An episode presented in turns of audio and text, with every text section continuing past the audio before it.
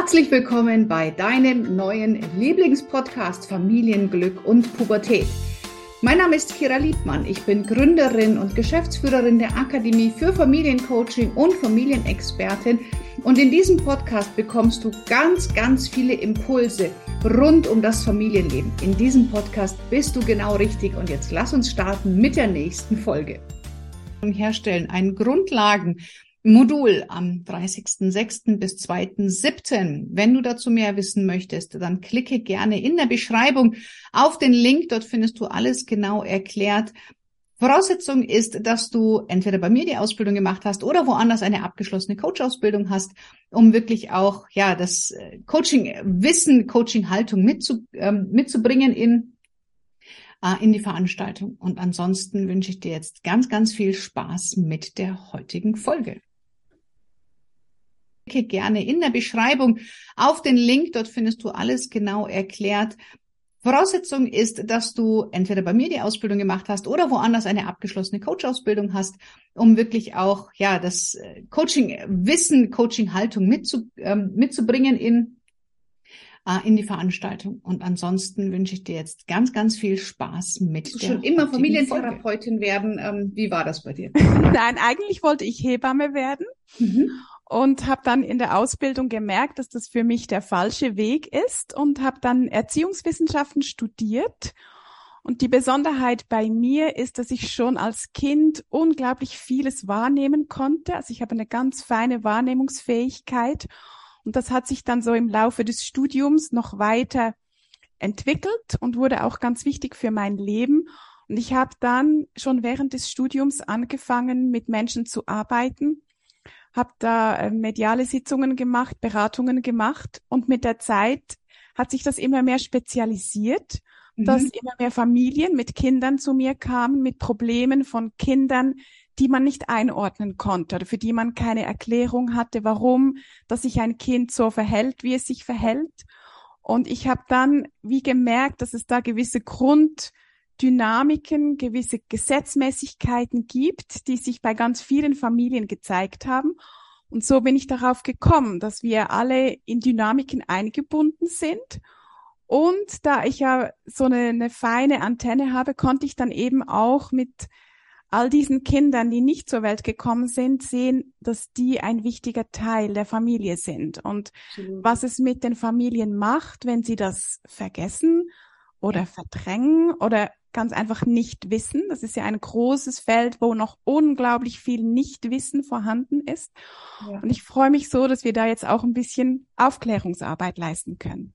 Absolut. Und das ist auch ein Thema, ähm, das mir vorher gar nicht so wirklich oft begegnet ist. Also ich habe dein, ich selber mache Familienaufstellungen, in, also ich bilde Familiencoaches aus und ein Tool, was ich ihnen beibringe, ist am Anfang erstmal familiensystemische Ordnung in die Hierarchien reinzubringen, dass die Kinder nicht der Chef sind, dass sie an ihrem genau. Platz sind, also wirklich mal die ganz rudimentären Basics. Und trotzdem haben wir gemerkt, dass bei vielen dann ähm, doch auch zum Beispiel die Sternenkinder gefehlt haben. Also Sternenkinder sind ja Kinder, die ähm, abgetrieben wurden oder verloren gegangen sind, vor denen wir wussten. Und selbst als wir die an die richtige Position gebracht haben, war es ja manchmal immer noch, da fehlt immer noch was. Und dann hat eine mit, äh, eine Azubine, eine Ausbildende von mir gesagt, lies mal das Buch Seelenkinder. Und das hat so vieles klar gemacht. Serena, was sind für dich Seelenkinder? Also für mich sind Seelenkinder die Kinder, die bei einer Fehlgeburt oder bei einer Abtreibung verstorben sind. Und ich habe den Be Begriff Seelenkinder, den habe ich geprägt, weil es gab kein Wort dafür. Die, die Sternenkinder, die kurz vor oder nach der Geburt versterben, die konnte man benennen. Ja. Aber die ganz, ganz kleinen, die am Anfang der Schwangerschaft wieder gehen, die hatten keinen Namen. Und ja. das war für mich so berührend, dass wir darüber nicht sprechen können in der Gesellschaft. Wir sagen dann, es gab eine Fehlgeburt, es gab einen Abort, es gab eine Abtreibung oder wir sagen meistens gar nichts. Und da ist so diese Sprachlosigkeit in der Gesellschaft. Und deswegen war es mir auch ein Anliegen, dafür einen Namen zu finden. Ja. Es viel einfacher ist, dann darüber zu reden. Und du schreibst ja auch in dem Buch, Seelenkinder ähm, sind Kinder, von denen wir vielleicht gar nicht wussten, dass es sie gab. Ja, das gibt's natürlich auch. Oder sehr viele Schwangerschaften werden nicht bemerkt. Man hat vielleicht eine verschobene Periode oder Zyklus ist sowieso unregelmäßig und man bemerkt nicht, dass man schwanger ist. Das ist die eine Möglichkeit. Die andere Möglichkeiten, die gibt es sehr, sehr häufig. Wir wissen heute dank den modernen Untersuchungsmöglichkeiten, dass bis zu jede zweite Schwangerschaft zu, ganz zu Beginn eine Mehrlingsschwangerschaft ist. Mhm. Das heißt, dass da ganz am Anfang zwei Kinder, drei Kinder sind, ja. die die ersten Wochen gemeinsam im Bauch der Mutter verbringen und sich dann aber halt mit der Zeit bloß eines oder bloß zwei Kinder wirklich entwickeln mhm. und den ganzen Weg der Schwangerschaft bis zur Geburt gehen. Und von den anderen spürt man manchmal, also ich kenne ganz viele Mütter, die das im Herzen spüren, sagen, irgendwas stimmt nicht, da ist doch noch jemand. Oder man hat eine Blutung anfangs der Schwangerschaft, die dann vielleicht auch medizinisch ein bisschen bagatellisiert wird. Ja, das ist eine Reizung oder manchmal gibt es auch gar keine Erklärung. Oder es gibt halt auch wirklich, dass man es nicht weiß, dass man tatsächlich nicht merkt, dass da anfangs eigentlich mehrere Kinder waren, weil wenn das ganz früh passiert, dass die Kinder versterben, dann kann auch der Körper der Mutter das wie resorbieren, sagt man dann, und dann, dann weiß man das schlicht nicht. Ja. Aber es gibt eine Ebene, da weiß man es eben oder da spürt man es und das hat eine Wirkung. Ja, und ähm, genau das war so, wo ich sage, das war bei mir so, hat mein Leben so durcheinander gerüttelt. Ich habe da ein Buch gelesen, dachte, okay, ich informiere mich über noch mehr systemische Aufstellungsmöglichkeiten und ähm, auf einmal lese ich, dass du das eben, wie du das beschreibst, sehr, sehr toll und sehr wertschätzend, auch mit Blutungen. Und auf einmal habe ich mir gedacht, mich hat's total durchzuckt. Ich hatte bei der Schwangerschaft meiner zweiten Tochter ein Beschäftigungsverbot, weil ich Blutungen hatte. Es wusste niemand woher. Und für mich war in dem Moment, nach zehn Jahren, wusste ich, okay, da war noch ein Kind. Mhm. Und das hat mich eine Woche lang wirklich aus der Bahn geschmissen. Das war, ah, das war ganz, ganz verrückt. Also ich habe mich schwer getan, damit umzugehen, aber ich bin dir so dankbar, dass es einfach, dass sie jetzt auch da ist und dass wir ihren Platz gegeben haben. Und ähm, ich habe, ich kenne viele, die Kinder verloren haben. Ähm, und diese Kinder haben keinen Platz in den Familien. Was empfiehlst du jetzt Eltern erstmal, die wirklich wissen, wir hatten ein, zwei, drei, vier Fehlgeburten? Mhm. Was macht man? Wie, wie geht man damit um? Wie integriert man die, diese Seelen in die Familie? Ich glaube, der wichtigste Punkt ist, dass man das Familienbild ergänzt. Dass man, wenn man denkt, meine Familie, dass man nicht bloß an die denkt, die leben und mit ja. denen man den Alltag teilt, sondern dass man denkt, ah ja, das ist ja größer, dieses Bild. Da gibt's noch Seelen, die dazugehören. Die können wir nicht im Arm halten, mit denen können wir nicht zu Abend essen, aber die sind da, die gehören mhm. zu uns. Mhm. Und da wie für sich dieses Bild vergrößern, ja. auch wie die Möglichkeit geben, im Herzen Platz zu schaffen, sagen, ja, da mhm. gibt's noch jemand, der zu uns gehört und ich darf auch auf eine sehr besondere Weise eine Beziehung eingehen mit ja. diesem Wesen, mit dieser Seele. Und dann halt wirklich darüber sprechen. Also ich glaube, das ist der Punkt, den ich einfach immer, immer wieder betone. Es hilft allen. Es hilft den Eltern, es hilft den Kindern, es hilft späteren Generationen, wenn alle wissen, wer zur Familie gehört. Und wenn man auch diese Geschichten erzählt, weil es ist Teil der Familiengeschichte. Und ich glaube, das ist der Punkt, also für mich allein schon meinem Mann zu erklären, warum ich jetzt gerade so durch den Wind bin und so heule, das war schon schwierig. Mit den Kindern ging's noch, aber alle anderen, die haben mich wahnsinnig verständnislos angeguckt. Also gerade verlorene Kinder, ähm, das ist ein Tabuthema. Also ich glaube, das ist ganz ja, schwierig. Leider. Ich glaube, das fängt ja schon damit an, dass man nach einer Fehlgeburt keine Zeit zu trauern bekommt. Ja. Fehlgeburt ist kein Grund, an der Arbeit zu fehlen, rein rechtlich. Das mhm. fängt schon da an. Das ist ja tragisch. Und wir haben auch dann oft die Frauen kriegen zu hören, ja, ist ja nicht so schlimm, du kannst ja noch weitere Kinder haben oder jetzt reiß dich mal zusammen oder es gibt da ganz, ganz viele schreckliche Sätze, die die Frauen zu hören bekommen.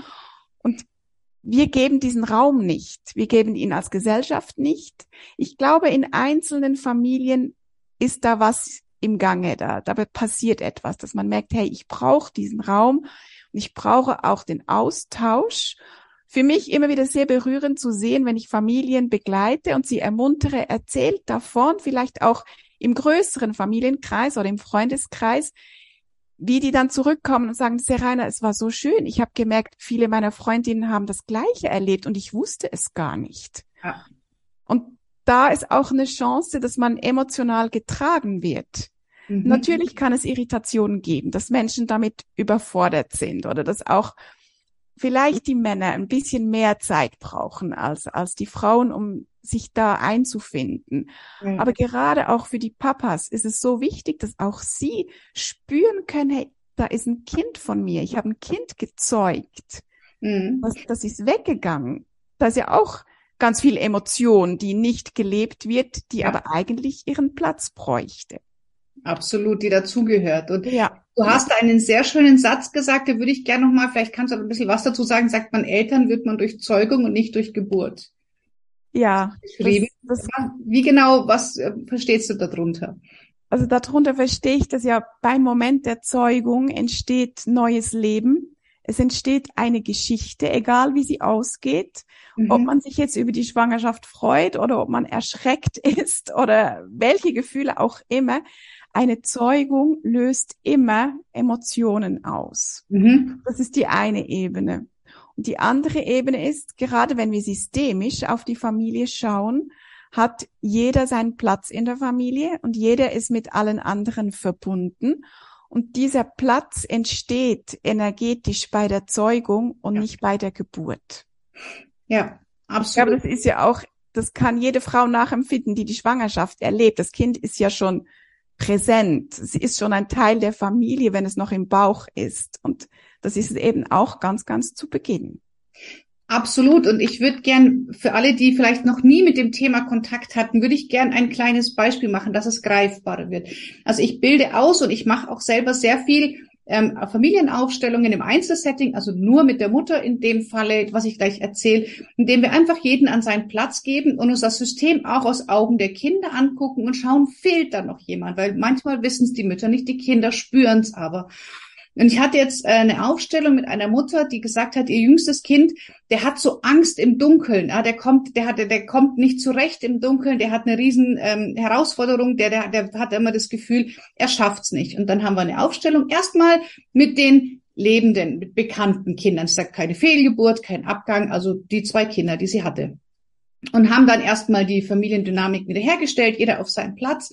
Und dann ist sie auf die Position ähm, des Kindes gegangen und hat dann gesagt, ich fühle mich so so klein und so erdrückt und es wird alles dunkler. Und ich habe sie dann gefragt, wie alt ähm, bist du denn gerade? Ja, war es vier.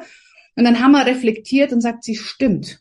Als der vier war, da hatte ich eine Zeit, da ging es mir echt gar nicht gut und ich konnte es überhaupt nicht erklären, warum. Und dann haben wir einfach diese diese Seele in das Familiensystem, sie ist nochmal auf das Kind gestiegen und sie sagt, wow, das, also du hast es richtig spüren können, diese Erleichterung und es ist weg. Ihr Sohn hat keine Angst mehr zu schlafen im Dunkeln. Er hat keine Angst mehr alleine zu sein, weil das einfach jetzt nicht mehr ist. Er hat jemanden an der Seite und das, da, da kannst du jahrelang zu einem Coach rennen, wenn du das nicht wirklich oder wenn du das ähm, von vornherein dann richtig machst, ja, dann braucht's das oft gar nicht. Und das einfach nur, dass man mal versteht, wie das wirklich wirkt, also wie wir Kindern damit so schnell helfen können. Und deswegen brenne ich so für das, was du tust und was du weitergibst, weil ich weiß, wie schnell es gehen kann.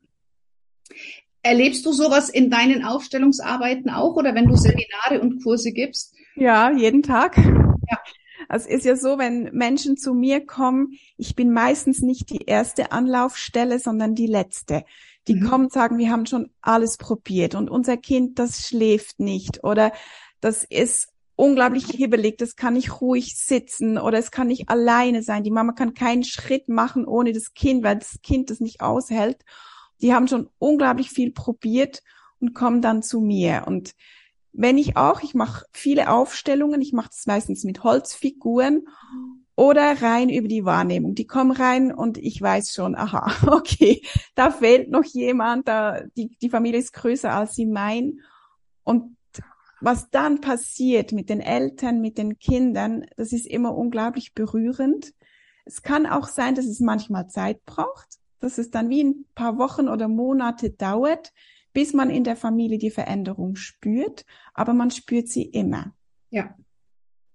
Und das geht einfach so auf einer Ebene, die die Eltern für die Kinder lösen können, bei dir auch? Oder machst du, dass du auch die Kinder dazu holst? Also die Lebenden. Das ist unterschiedlich. Das ist, das ist unterschiedlich. Es kommt auch ein bisschen auf das Alter der Kinder drauf an und auf die Offenheit der Familie. So, mhm. also das, das wege ich ab, was mhm. es jetzt da in diesem Falle braucht. Ähm, wenn ich die Kinder hier habe, dann erzähle ich von diesen Seelenkindern und lass sie auch entweder mit den Figuren schauen oder wir sprechen darüber. Oft mache ich dann auch noch eine energetische Behandlung. Das ist dann wie noch eine, eine zusätzliche Ebene. Aber ich rate immer, jedes Mal, egal wie die Geschichte ist. Oh, Entschuldigung.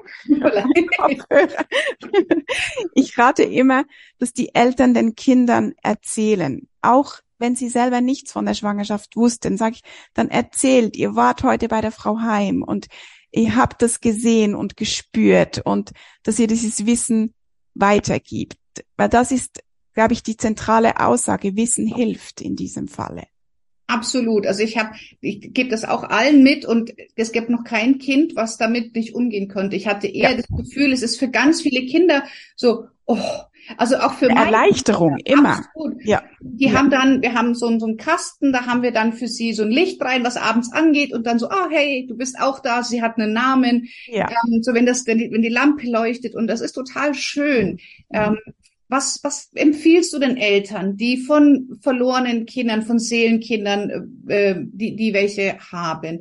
Wie kann ich die in die Familie integrieren? Weil du hast gesagt, mach das Familienbild größer. Aber was kann man ganz konkret machen? Ich glaube, ein ganz wichtiger Aspekt ist Namen geben.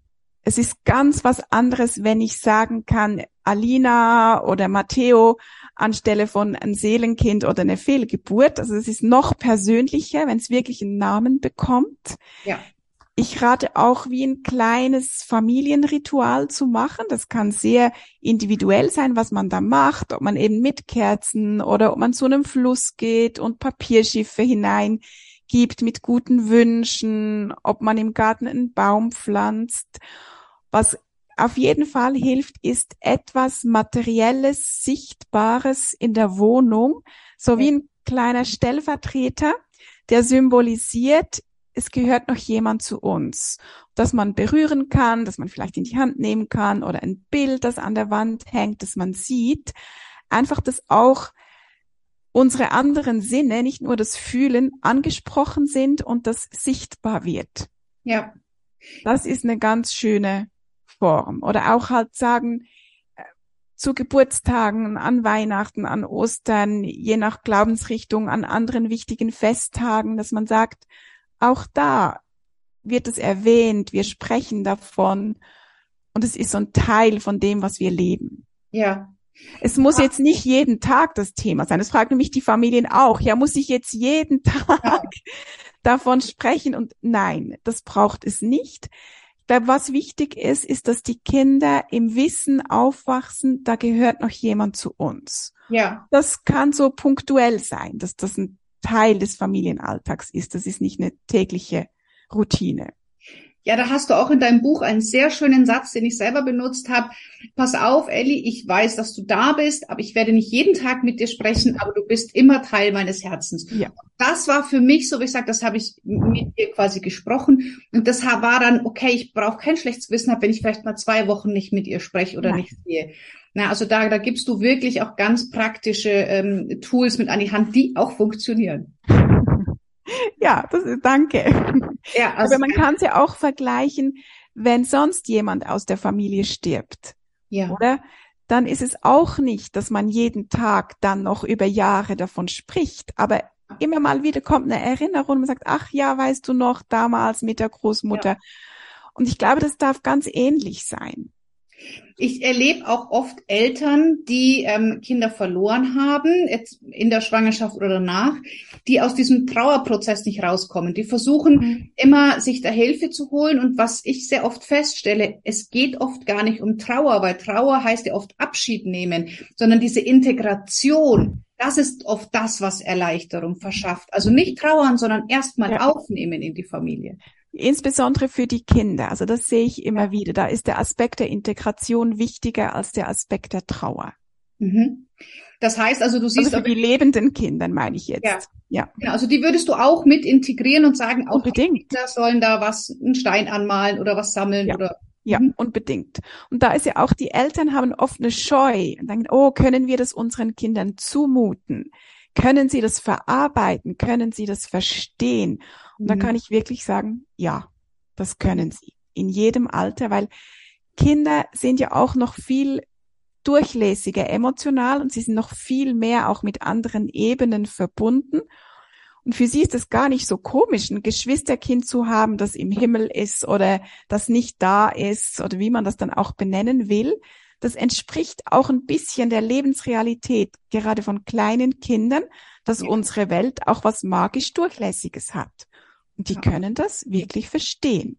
Ja, und auch selbst Erwachsene, die zum Teil zum Beispiel irrational wütend sind oder Ängste haben, auch da kann vielleicht einfach ein Seelenzwilling fehlen. Ja. Ähm, also ich sehe das ganz oft, wenn ich Aufstellungen mit Erwachsenen mache, was auch das für eine Erleichterung gibt, wenn die, vielleicht sind sie 50, 60 Jahre alt und wir merken in der Aufstellung, da ist ein Zwilling oder da ist noch ein Kind, das nicht benannt wurde.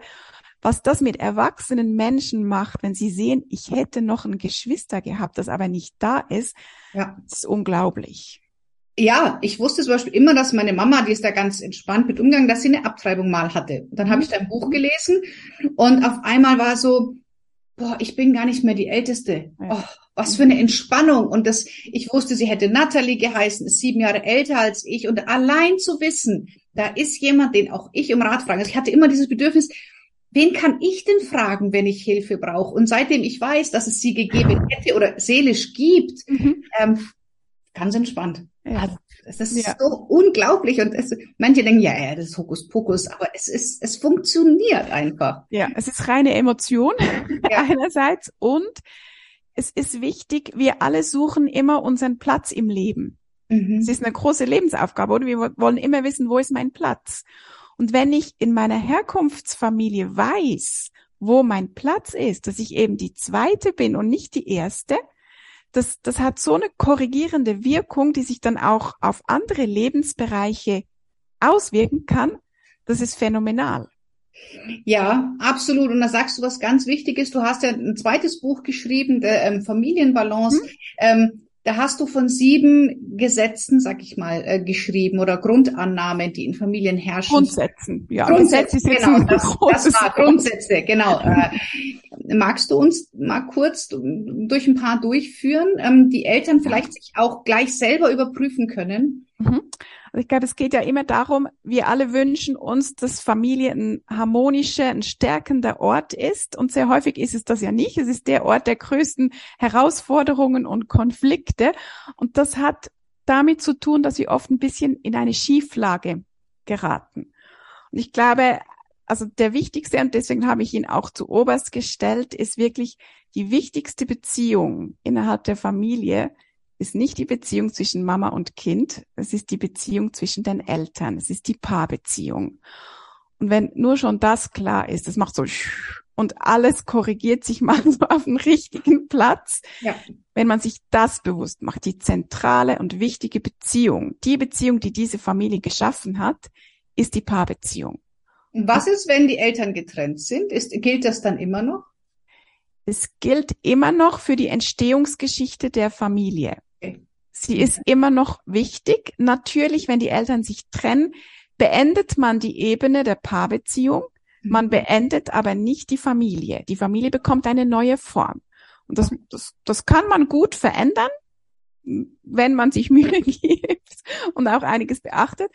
Aber es ist auch da immer noch wichtig, dass die Eltern dem Ex-Partner gegenüber einen gewissen Respekt entgegenbringen, egal was passiert ist und egal was der Grund für die Trennung ist, dass man sehen kann, du bist die Mutter oder der Vater meines Kindes und in dieser Position achte ich dich, auch wenn wir die Paarbeziehung beenden. Mhm. Dann geht's den Kindern gut.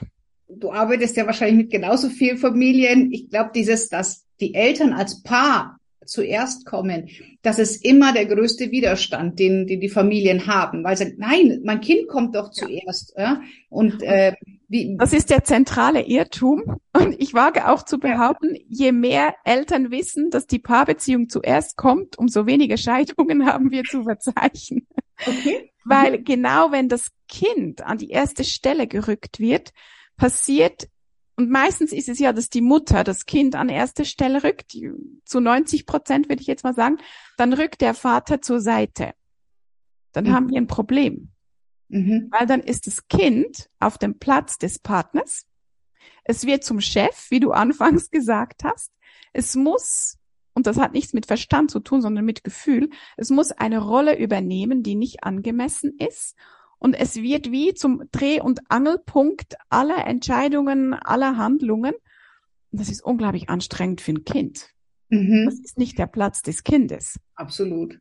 Und gar nicht die Verantwortung kann sie auch Nein. nicht tragen. Nein. Wollen wir noch mal ganz kurz, weil ich finde den Satz so wichtig, was, wenn es heißt, okay, die Paarbeziehung kommt zuerst. Wie genau lebe ich das? Geht es darum, dass meine Meinung wichtiger ist, dass ich mich erst um die Beziehung kümmere? Wie genau im Alltag sollte das aussehen? ich glaube, ganz wichtig ist, dass es Zeit gibt für die Paarbeziehung. Mhm. Das kann, ich meine, wenn ich zwei Kinder habe und das eine ist zwei Jahre und das andere ist sechs Monate, dann habe ich sehr, sehr wenig Zeit pro Tag für die Paarbeziehung. Dann geht es darum, ganz kleine Momente zu schaffen. Eine Umarmung, ein kurzer Austausch, wie geht es dir? Das kann ein bewusster Blick sein. Das kann auch sein, dass ich mal sage, Kinder, jetzt müsst ihr kurz warten ich möchte jetzt mit Papa oder Mama sein. Wenn die Kinder größer sind, geht es darum, halt wirklich auch sich mal eine halbe Stunde rauszunehmen, zu sagen, ein Abend pro Woche ist nur für uns. Also wirklich Zeit zu schaffen. Ja, dass die Meinung wichtig ist, ist, glaube ich, auch ein wichtiger Aspekt, dass sich beide einbringen dürfen und man einander zuhört. Mhm dass man sich auch nicht nur als Team versteht, das jetzt die Familie organisieren muss, sondern auch merkt, wir sind noch Mann und Frau. Da gibt's noch was anderes, was schwingt zwischen uns und nicht bloß, wir haben gemeinsame Arbeit zu tun. Mhm. Und da auch zu schauen, wie, wie kann man dem Rechnung tragen? Wie kann man das gestalten? Ja.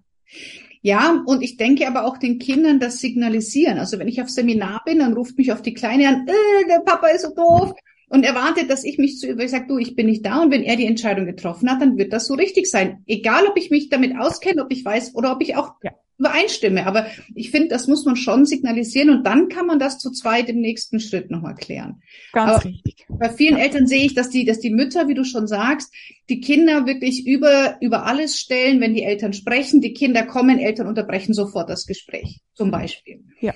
Was sind noch so Alltagssituationen, wo man vielleicht einfach nur mal bewusst hinschauen darf?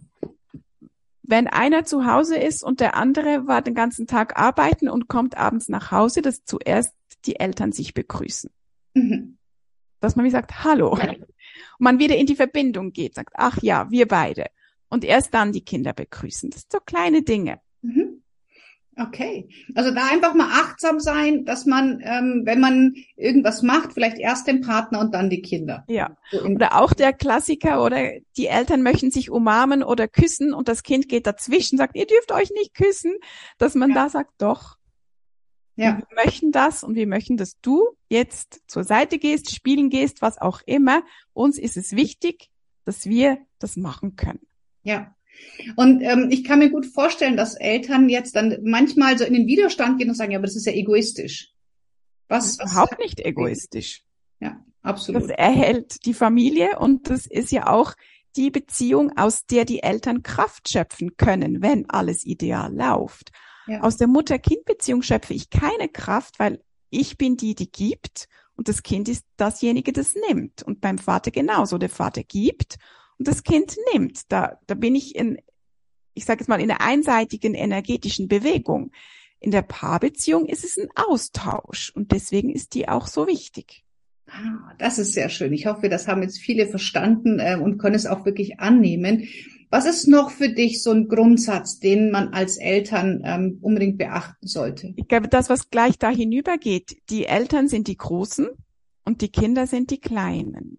Mhm. Das heißt wirklich auch, die Eltern treffen die Entscheidungen. Also ein sechsjähriges Kind muss nicht entscheiden, wo wir in den Urlaub fahren. Schlicht und einfach nicht. Mhm. Dass wir wie da auch ein bisschen achtsam sind. Ich sehe heute, dass man den Kindern unglaublich viele Entscheidungen zumutet. Und ich sage jetzt bewusst zumutet. Aus der Idee, das sei bedürfnisorientiert genau. und ich frage jetzt mal, und was brauchst du und was möchtest du und wie ist es gerade? Und man dann so dem Kind die ganze Verantwortung aufbürdet Ja. Und es auch da eine Rolle übernehmen muss, die überhaupt nicht angepasst ist und die auch nicht seinem Entwicklungsstand, weder dem emotionalen noch dem kognitiven entspricht, sondern einfach eine Überforderung ist. Also da auch wirklich korrigieren. Die Eltern sind die beiden Großen und die Kinder sind die Kleinen. Ich erkläre das gerne mit einer Treppe und sage immer, die Eltern stehen auf einer Treppenstufe und die Kinder auf einer anderen Treppenstufe. Und jede Generation hat so ihre ja, Treppenstufen.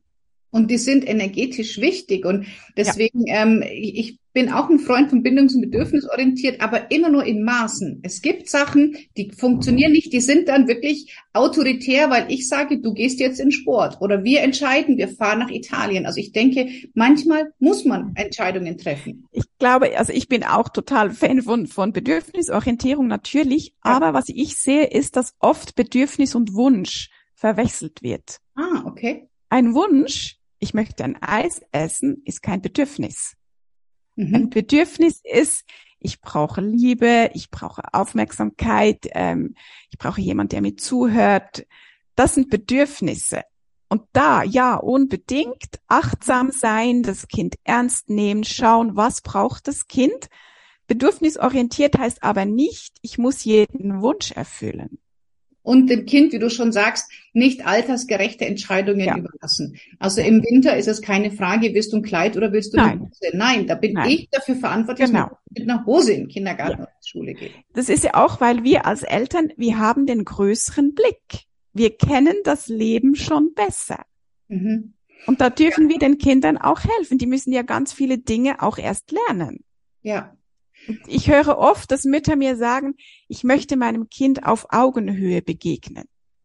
Da schlagen bei mir alle Alarmglocken zu. Das ist total lieb gemeint, führt aber in die total falsche Richtung, weil, weil? ich dann mein Kind erhöhe mhm. und dem Kind zumute, dass es auf Erwachsenenebene kommt und mir ein Erwachsenes Gegenüber ist. Das ist das Kind aber nicht. Mhm. Ein Kind muss nicht auf Augenhöhe sein. Okay, das ist dann auch zu schwer für das Kind. Das ist zu schwer, das ist zu groß. Ja. Hast du eine Idee, was dahinter steckt bei dem Wunsch, dass Eltern das wollen? Ja, ich glaube, es hat viel mit eigenen Kindheitserfahrungen zu tun und ich möchte es anders machen, als ich es erlebt habe. Mhm. Und zwischen, ich bin ganz autoritär aufgewachsen und meine Bedürfnisse wurden unterdrückt und ich mach mein Kind auf Augenhöhe, gäbe es noch so einen Zwischenraum, der sehr heilsam wäre für alle Beteiligten. Okay, okay, also auch dieses Lösen von den ich mach's anders wie meine Eltern, da bin ich ja energetisch ja immer noch mit meinen Eltern verbunden, weil entweder ich mach's gleich oder ich mach's anders, es ist beides eine Kette. Es ist eine Kette und ich verwechsle mein Kind mit mir. Ja. Okay. Ich versuche dann was gut zu machen, was ich gebraucht hätte. Das ist aber unmöglich. Ja. Weil mein Kind ist ein anderer Mensch, lebt in einer anderen Zeit, in einer anderen Familie. Ich kann das nicht aufwiegen. Mhm. Absolut. Hast du noch so einen Grundsatz und sagt, den, den sollten sich Eltern noch bewusst machen? Also ich weiß nicht viele, man kann ja dein Buch dann da auch lesen, aber welcher wäre denn noch für dich ganz wichtig? Ich glaube, das, was wir auch schon angesprochen haben, dass sich die Reihenfolge der Kinder nach der Zeugung richtet und nicht nach der Geburt. Mhm. Ganz einfach, weil das für die Kinder so wichtig ist. Das finde ich ganz entscheidend. Ja. Ähm, und auch hier ähm, hast du irgendein einfaches Tool an der Hand, wie Eltern diese Reihenfolge vielleicht auch visuell darstellen können? Also ja, soll man ich, Steinen legen, soll man Post Ja, also das immer irgendwie sichtbar machen durch ein Bild, durch Symbole, die man hinlegt oder auch wirklich sagen, ähm, Theo, du bist unser drittes Kind und nicht unser erstes oder zweites oder was es dann ist. Also das auch aussprechen. Mhm. Absolut. Also mir hat das echt wirklich geholfen zu wissen, ich bin die zweite und nicht die erste. Hast du, also sollte man dann auch ähm, die, die Figuren wirklich der Reihenfolge nach der Zeugung hinlegen? Also ich sage, erst die Eltern und dann Kind eins, zwei, drei, wenn ich mir mein, so ein Familienbild mache? Aha, beim Familienbild? Also wenn ich sage, ich ja. würde gern so, ich meine Familie mal ähm, systemisch darstellen. Mhm. Dann ist es gut, quasi zwei Ebenen zu haben, die Elternebene und die Kindebene und dann auf der Kindebene wirklich die richtige Reihenfolge. Ich sage jetzt, das erste ist ein Seelenkind, dann kommt das Erstgeborene, dann kommt vielleicht noch ein Seelenkind, dann kommt das vierte Kind, also dass man das dann wie so sichtbar macht. Mhm. Genau, also das und dann kann man das ja, ob das mit Blättern, mit Steinen oder wie auch immer das ist. Das ist total individuell und der Fantasie keine Grenzen gesetzt, ja. Ja. Und was ich gerne mache, ich mache dann so ein Stellvert, also ein Bodenanker, wo zum Beispiel draufsteht Familiensystem und lass dann einfach mal jeden draufsteigen und mal spüren, wie sich's anfühlt. Mhm. Ähm, würde ich zwar in Begleitung vielleicht nur eines Coaches machen, aber ja. auch das sind so schöne Tools, dass man da ganz toll auch mal reinspürt, wie fühlt sich das jetzt an für mich. Okay, also ähm, ich sehe, das ist ein ganz äh, wichtiges Themenbereich. Einmal die Familiensysteme, aber eben auch das Thema Seelenkinder, Sternenkinder, ähm, Integration von Seelen. Ähm, wenn jetzt Eltern sagen, wow, das hat mich wirklich getoucht, wir sind ja absichtlich nicht zu tief rein, wir wollen ja nicht, dass jemand weint hier, wenn er, er oder sie das Video sieht oder hört. Ähm, wie kann man mit dir zusammenarbeiten? Also du hast die Bücher, gibt es Kurse, gibt es Veranstaltungen? Wie kann man mit dir in Kontakt treten? Mhm. Also es gibt die Bücher, da ist, da ist ganz viel drin, hat auch ganz viele Übungen und Anleitungen, was man jetzt für sich zu Hause machen kann. Ich denke, das ist der erste Schritt, dass man sich die Bücher kauft und, und liest. Dann kann man zu mir kommen, zu mir in die Praxis. Ich bin in der Schweiz, in Luzern, mhm. ähm, biete da Einzelberatungen und Begleitungen an für Familien. Im Eins zu eins oder online? Ja. Nein, ich biete es mhm. nur eins zu eins an. Ich biete keine Online-Beratungen an. Also auch alle, die mir jetzt E-Mails schreiben. Nein, das kann ich leider nicht, weil ich keine Zeit habe. Das ist das eine. Und das andere ist, so wie ich arbeite, geht so viel kaputt oder ist so vieles nicht vorhanden, wenn man nur online da ist, mhm. dass es einfach schade ist. Und ich kann den Familien besser helfen, wenn sie zu mir kommen. Was ich auch anbiete, ist jetzt ab Januar, Februar 2023 mache ich Weiterbildungen für Therapeutinnen und Therapeuten. Also ich gebe jetzt mein Wissen weiter, wie man mit Familien zum Thema Seelenkinder und zum Thema Familienbalance arbeiten kann. Diese Kurse starten nächstes Jahr. Und ich gebe Seminare ähm, zu verschiedenen Themen wo Menschen zu mir ins Seminar kommen können. Sind die Kurse ähm, in der Schweiz oder ja. kommst du nach Deutschland? Wenn man mich einlädt und ähm, genügend Teilnehmer hat, komme ich auch nach Deutschland. Ich bin oh. oft in München. Das okay. ist ein bisschen meine zweite Heimat. Das ist möglich. Ähm, also das ja. heißt, wenn wir jetzt sagen, wir würden gerne einen Wochenendkurs oder wie lang dauert das? Ja, je nach Thema dauert es ein Wochenende, ja. Okay. Ähm, dann könnte ich quasi jetzt sagen, wir veranstalten das in München, du kommst und wir äh, schauen, dass genug Teilnehmer da sind. Natürlich. Ach, schön, ja. Jederzeit. Heute uns gleich noch an unterhalten. Ähm, okay, aber das heißt, äh, der dein Einstieg, sagst du, sind die beiden Bücher, ja. je nachdem, welches Thema jetzt für mich gerade passt, oder du kaufst mhm. dir gerade beide, sind sehr, sehr leicht zu lesen, sehr anschaulich fast keine Fachbegriffe, also auch Eltern, die noch nie was damit zu tun hatten, verstehen wirklich jedes Wort und das finde ich ja immer ganz wichtig. ja, das, das war mir auch ein Anliegen. Ich habe Bücher geschrieben für Eltern und nicht für Fachpersonen. Das, das ist ähm, ganz wichtig. Was man auch machen kann bei mir auf der Homepage, hat verschiedene Videos, Interviews mit mir, die man sich ansehen kann, die, so höre ich das zumindest von den Klienten auch schon weiterhelfen. Ja, und das ist ja oft der erste Schritt. Und dann kann man sich vieles bewusst machen. Und äh, da hilfst du ja wirklich auch großartig weiter. Uns hat's wirklich geholfen. Und wer da auch gerade als Berater, als Coach da mehr wissen will, dann gibt's ja deine Ausbildungen und dann genau. komme ich nach München und werden alle informieren, wann es soweit ist. Ich komme gerne. Ja, liebe Serena, es hat mir riesig viel Spaß gemacht. Ich hätte noch ganz, ganz viele Fragen, aber es würde jetzt halt irgendwann den Rahmen sprengen. Machen wir vielleicht noch mal ein Interview. Ach, eins hätte ich gerne noch. Eins ist, glaube ich, wäre noch wichtig. Was ist mit adoptierten Kindern? Wo siehst du die in der Familienreihenfolge? Weil die sind ja später ins System gekommen, aber vielleicht die Ältesten. Wie würdest du? Das ist jetzt eine ganz große Frage. Haben wir Zeit?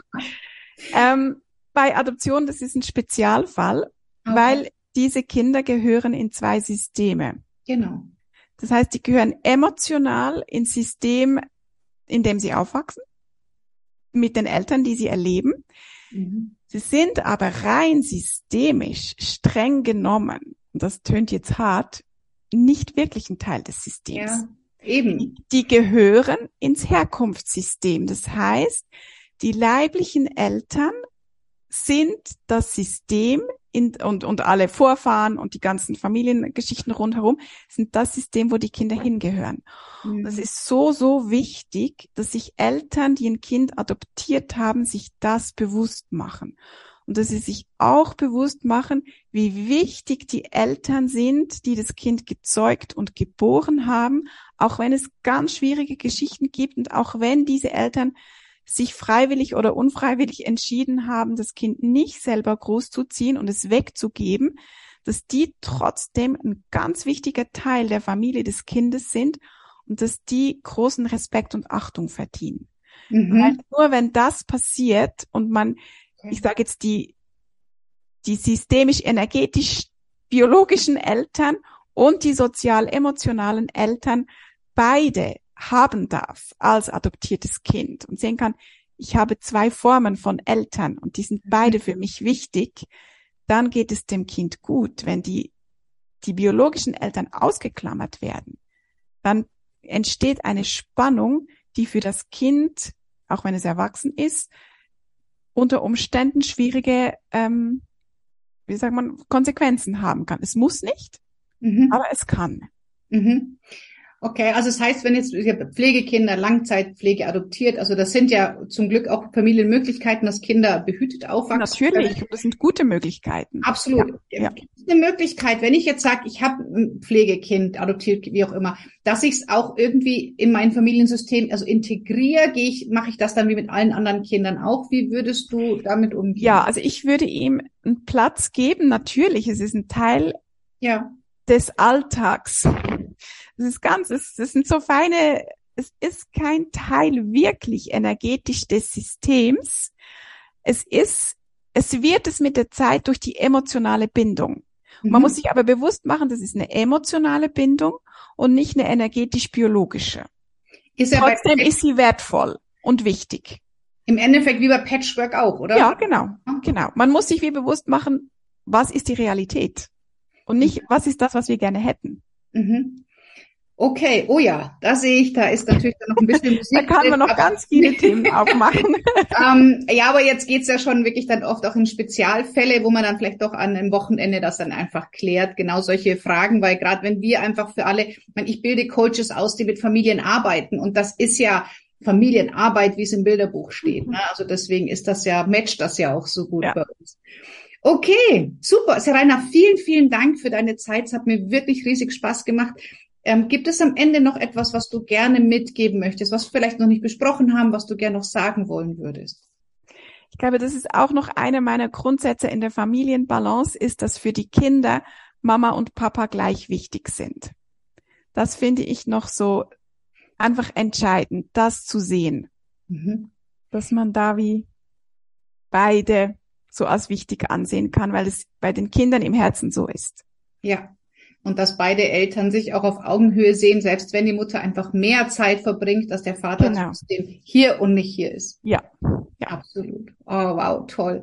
Ach, ich hoffe, da haben sich jetzt viele wirklich was rausnehmen können, egal ob mit äh, Kindern oder Familiensystem, da war so viel dabei. Ich danke dir sehr, sehr für deine Zeit.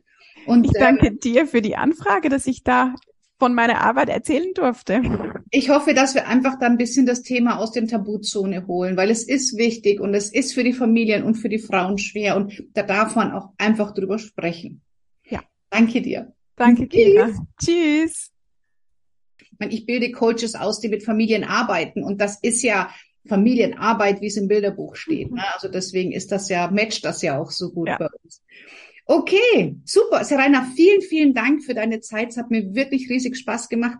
Ähm, gibt es am Ende noch etwas, was du gerne mitgeben möchtest, was wir vielleicht noch nicht besprochen haben, was du gerne noch sagen wollen würdest? Ich glaube, das ist auch noch einer meiner Grundsätze in der Familienbalance, ist, dass für die Kinder Mama und Papa gleich wichtig sind. Das finde ich noch so einfach entscheidend, das zu sehen. Mhm. Dass man da wie beide so als wichtig ansehen kann, weil es bei den Kindern im Herzen so ist. Ja. und dass beide Eltern sich auch auf Augenhöhe sehen, selbst wenn die Mutter einfach mehr Zeit verbringt, dass der Vater genau. trotzdem hier und nicht hier ist. Ja. ja. Absolut. Oh, wow, toll. Ach, ich hoffe, da haben sich jetzt viele wirklich was rausnehmen können, egal ob mit äh, Kindern oder Familiensystem, da war so viel dabei. Ich danke dir sehr, sehr für deine Zeit. Und, ich danke ähm, dir für die Anfrage, dass ich da von meiner Arbeit erzählen durfte. Ich hoffe, dass wir einfach da ein bisschen das Thema aus dem Tabuzone holen, weil es ist wichtig und es ist für die Familien und für die Frauen schwer und da darf man auch einfach drüber sprechen. Ja. Danke dir. Danke, Kira. Tschüss. Die Folge ist jetzt zu Ende und wenn du mehr wissen möchtest zu dem Thema systemische Familienordnung herstellen, dann klicke auf die Beschreibung und du bekommst direkt auf die Seite zum Grundlagenmodul Systemische Familienordnung herstellen drei volle Tage live mit mir in der Nähe von München, zwischen Augsburg und München in Landsberg am Lech. Und Dort zeige ich dir, wie du die systemische Familienordnung herstellen kannst. Die einzigste Voraussetzung ist eine Coaching-Ausbildung, damit du die Haltung und die Fragestellungen als Coach bereits intus hast. Alles andere bringe ich dir bei. Ich freue mich, wenn wir zwei uns live sehen, 30.06. bis 2.07.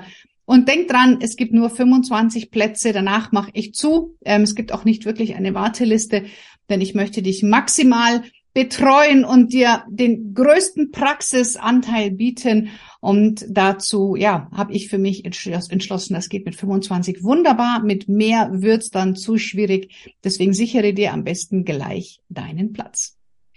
Wenn auch du Familien helfen möchtest, wenn du Kinder und Jugendliche stärken möchtest, wenn du sinnerfolgt arbeiten möchtest, wenn du in Teilzeit oder in Vollzeit als Kinder-, Jugend- und Familiencoach viel mehr Entspannung, Harmonie und Familienglück in die Welt tragen möchtest, dann klicke jetzt in der Beschreibung auf den Link und buche dir dein kostenfreies Beratungsgespräch, ob meine Ausbildung zum zertifizierten Kinder-, Jugend- und Familiencoach auch für dich das Richtige ist. Du gehst mit dem Telefonat überhaupt keine Verpflichtung ein. Du kannst uns alle Fragen stellen. Meine Ausbildungsberaterinnen sind für dich da. Und ob du dann danach buchst oder nicht, ist komplett deine Entscheidung. Aber hol dir gerne alle Infos, die du brauchst, um diese Entscheidung treffen zu können. Wie gesagt, den Link findest du in der Beschreibung und ja, vielleicht sehen wir uns ja dann bald persönlich.